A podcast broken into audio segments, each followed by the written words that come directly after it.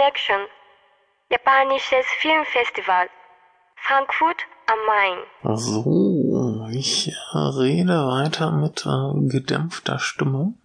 Da fällt mir übrigens ein, dass ich im letzten Teil zu äh, Her Love Boils äh, Bathwater nichts zum äh, Regisseur gesagt habe. Da gibt's auch aber noch gar nicht so viel zu sagen. Das ist äh, Ryota Nakano, der bisher erste, also zwei Filme, Her Love Boys Bathwater mitgezählt äh, machte. Der erste, erste heißt The Capturing Dead und von dem habe ich noch nichts gehört. Aber der ist sicherlich auch ein Blick wert. Jetzt sind wir aber bei einem Film namens äh, Museneko Tachi, beziehungsweise zu Englisch äh, Dawn of the Felines oder Felines. Ich weiß es nicht, wie man es ausspricht. Ähm, es ist ein Titel aus dieser Roman-Porno Reboot-Geschichte von Nikatsu. Wir erinnern uns vielleicht, dass ähm, in den 70ern äh, Nikatsu komplett auf die Produktion dieser äh, Roman-Pornos äh, umgestiegen ist, was im Prinzip, ähm, ja, heute wurde erklärt, dass dieses Roman-Porno wohl Romantic Porno bedeutet. Also es ist im Prinzip ähm, billige Sexfilme, die nicht ganz so billig sind wie andere Sexfilme. Und ähm, ich finde aber auch das Porno hier in dem äh, Kontext etwas äh, irreführend, denn harte Sexszenen äh, sieht man hier nicht. Das ist alles äh, weniger und weniger explizit, als wir es von ähm, modernen ähm, amerikanischen Serien gewohnt sind. Also wenn ich überlege, was man meinetwegen bei Game of Thrones oder so einem Kram ähm, an, an, an Genitalien und Sexszenen hat, verglichen damit ist das hier eigentlich relativ äh, zahm. Das ist von einem Menschen hier namens äh, Kazuya Ishiraishi, der ähm, unter anderem auch äh, für als Assistent für Koji Wakamatsu äh, gearbeitet hat, der ja in diesem ähm, Pink-Eger-Kreisen sehr, sehr äh, guten Ruf genießt.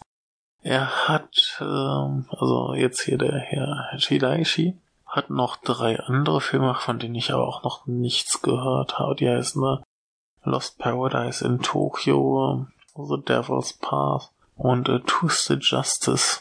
Keine Ahnung. Nie gehört. Und ähm, dieser hier ist jetzt aber so ein bisschen ähm, Alltag Dreier ähm, Prostituierter in Ikebukuro. Und ähm, die haben alle drei so ein bisschen ähm, ihre Stammkunden und im Prinzip geht's hier darum, dass jede von ihnen irgendwie ähm, ein paar Mal einem äh, dieser Stammkunden begegnet. Aber erstmal ein paar Worte zur Besetzung. Wir haben einmal äh, Tomohiro Kaku, den nenne ich jetzt nur zuerst, nicht weil er so wichtig ist, sondern weil ich ihn hier gerade noch äh, geöffnet habe, den man unter anderem kennt aus äh, den beiden Hannah and Alice Film oder All About Lily Chocho.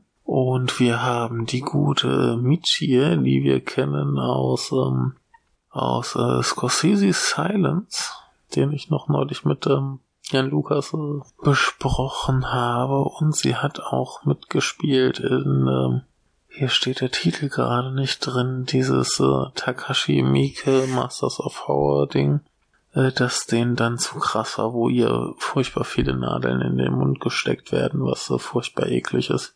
Außerdem haben wir hier noch äh, Yuri Ihata, die man kennen könnte aus äh, Good Stripes, den ich äh, letztes Jahr auf der Nippon Connection gesehen habe und äh, für gut befand. Außerdem haben wir noch äh, Takuma Oto, den man glaube ich auch kennen könnte, dachte ich. Ach ja, genau, der hat in, in ähm, Wada Notate von Takashi Miike mitgespielt. Und wir haben noch, ach so, ja, das ist hier der Tomohiro Kaku. Genau, ja, das sind so die wichtigsten, glaube ich. Genau, also wir haben äh, quasi ein wenig äh, aus dem Alltag äh, dreier Prostituierte. Wir haben da einmal Masako, die ähm, obdachlos ist eigentlich und dann in irgendwelchen Manga-Cafés übernachtet. Und ähm, ihr Stammkunde ist quasi so das krasse Gegenteil. Der ist der Hikikomori, der mit nichts äh, Echtem irgendwie so zurechtkommt. Der guckt den ganzen Tag auf seinen Computerbildschirm und äh, glaubt, dass er dadurch irgendwie die wahre Welt sieht. Und äh, er möchte gern die Welt vom Abschaum äh, befreien, was dann heißt, dass er irgendwie möglichst krass rumtrollt und wenn einer irgendwo was Böses schreibt, dann macht er den halt irgendwie mit äh, Nachrichten und Gedöns äh, kaputt. Ein ziemlich äh, komischer Typ. Dann ähm, haben wir äh, Yui, die äh, ein bisschen ein Problem mit ihrem Job hat, weil sie meinte, dass das ein Job wäre, bei dem man quasi ohne Liebe auskommt und vor allem auch keine vortäuschen müsste und äh, damit ist ihr Chef nicht so ganz glücklich und äh, ja, sie ist so ein bisschen die, die kaltherzige in der Runde. Das Problem ist halt, dass äh, nur ausgerechnet sie einen äh, kleinen Sohn hat.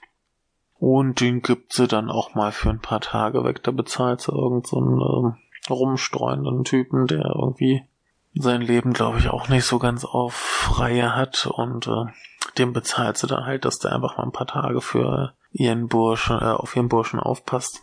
Und äh, die kommt dann aber doch einem äh, Kunden auch emotional ein bisschen näher. Also es deutet sich an, dass sie vielleicht doch irgendwo ein Herz hat, obwohl sie äh, anscheinend ihr Kind auch äh, schlägt. Es wird nicht ja doch, es wird gezeigt, dass sie ihn schlägt, aber halt ähm, nicht so, dass das erklären würde, dass er irgendwie den Körper voll blauer Flecke hat.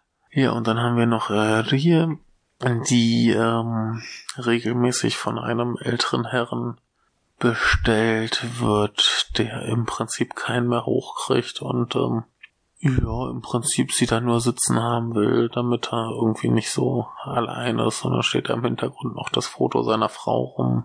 Und das ist alles äh, sehr, sehr unangenehm. Ja, und dann äh, dreht sich der Film im Prinzip ein bisschen darum, wie jetzt die Frauen mit diesen drei äh, Kunden zurechtkommen. Und ähm, was gibt's da zu sagen? Es ähm, wirkt, es gibt relativ äh, viele Sexszenen. Man merkt auch, dass einige drin sind, einfach nur damit halt noch eine Sexszene mehr äh, kommt. Man kennt das ja auch so ein bisschen von den ähm, Pink Eger, dass es da auch hieß so, ja, Regisseur, mach was du willst, Hauptsache so und so viel Prozent sind ähm, sind Sexszenen.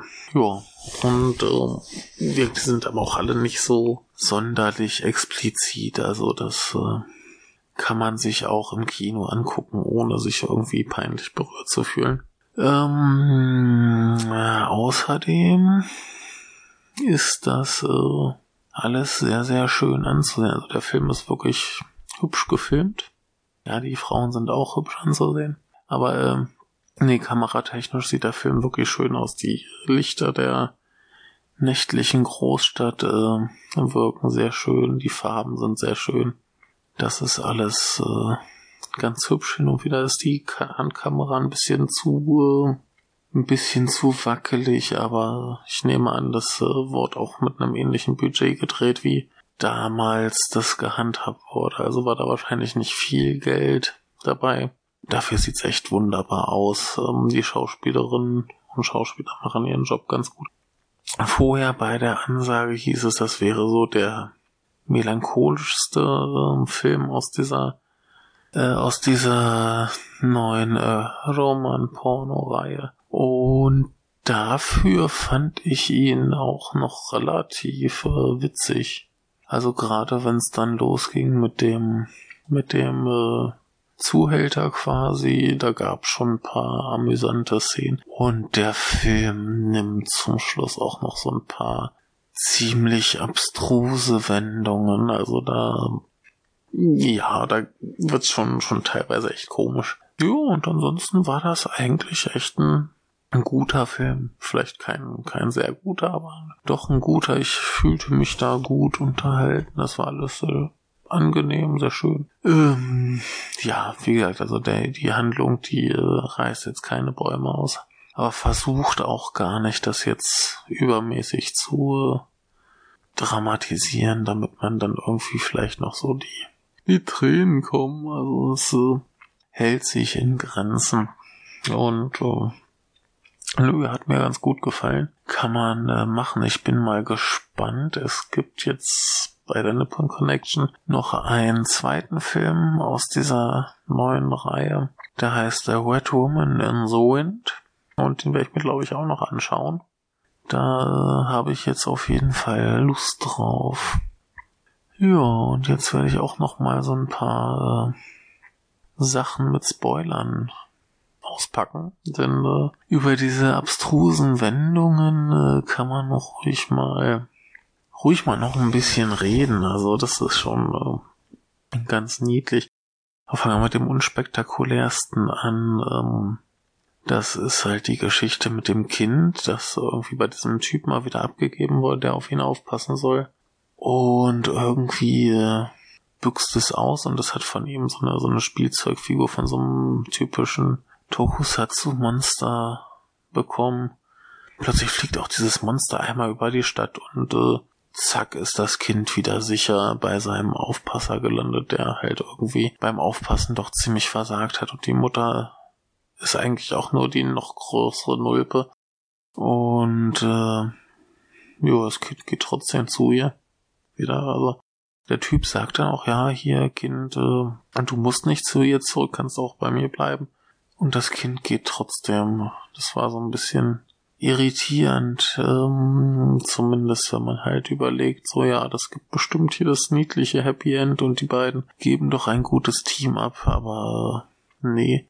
Was auch ganz lustig ist, diese Frau, die ähm, hat ja einen, einen Kunden, der so als äh, Mansei Komiker quasi auftritt und sie geht mit ihren beiden Arbeitskolleginnen irgendwann zu einem Auftritt, der dann plötzlich in eine SM-Show umschlägt. Also der äh, Partner des Komikers, also man sei es ja immer, immer so ein Duo, äh, der wird dann plötzlich da äh, lustig hingehängt. Und dann wird gefragt, wer da noch Lust drauf hat. Und dann sind die anderen beiden der drei äh, Callgirls die haben plötzlich sagen, ja, wir haben da voll Bock drauf und dann lassen die sich dahin binden, während äh, die Frau, die äh, ihr Kind irgendwie schlägt, äh, von dem anderen Komiker mit nach oben genommen wird, der sie da erstmal äh, fesselt und ordentlich rannimmt. Und äh, während des Sexes sagt sie dann plötzlich, ja, ich habe übrigens ein Kind. Und er meint so, warum erzählst du mir das jetzt? Ja, es soll keine Lügen zwischen uns geben. Und dann sagt er nur, ja, ich mag Kinder und äh, bumst sie weiter. Das war schon ziemlich schräg. Dann haben wir noch die, die Obdachlose, die dann halt irgendwie von ihrem, von ihrem äh, Kunden angeboten bekommt, dass sie quasi bei ihm äh, schlafen kann.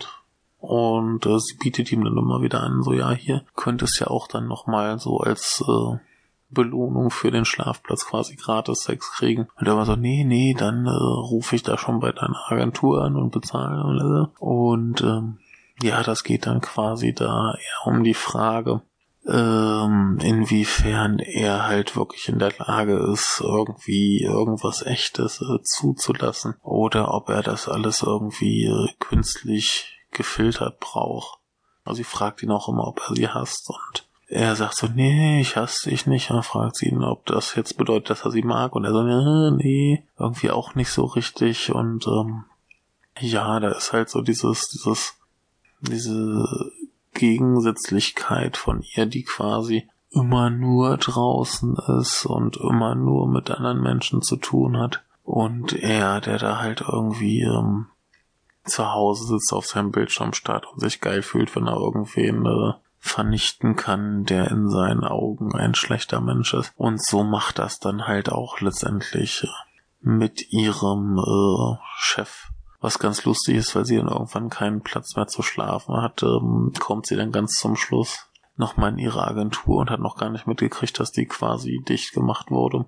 Und er sitzt da noch und sagt so, ja, hier, du findest doch locker einen neuen Job. Und sie so, ja, aber was mache ich denn bis dahin? Und er so, ja, ja, also, äh, wie wär's, wenn ich dich äh, bezahle? Käme das für dich in Frage? Man zeigt sie quasi nur auf die Tafel mit den ähm, verschiedenen Programmen, die sie anbieten und äh, ja, welches darf es denn sein? Dann knattern die da halt eine Runde auf dem Fußboden. Äh, ja, kann man ja mal machen.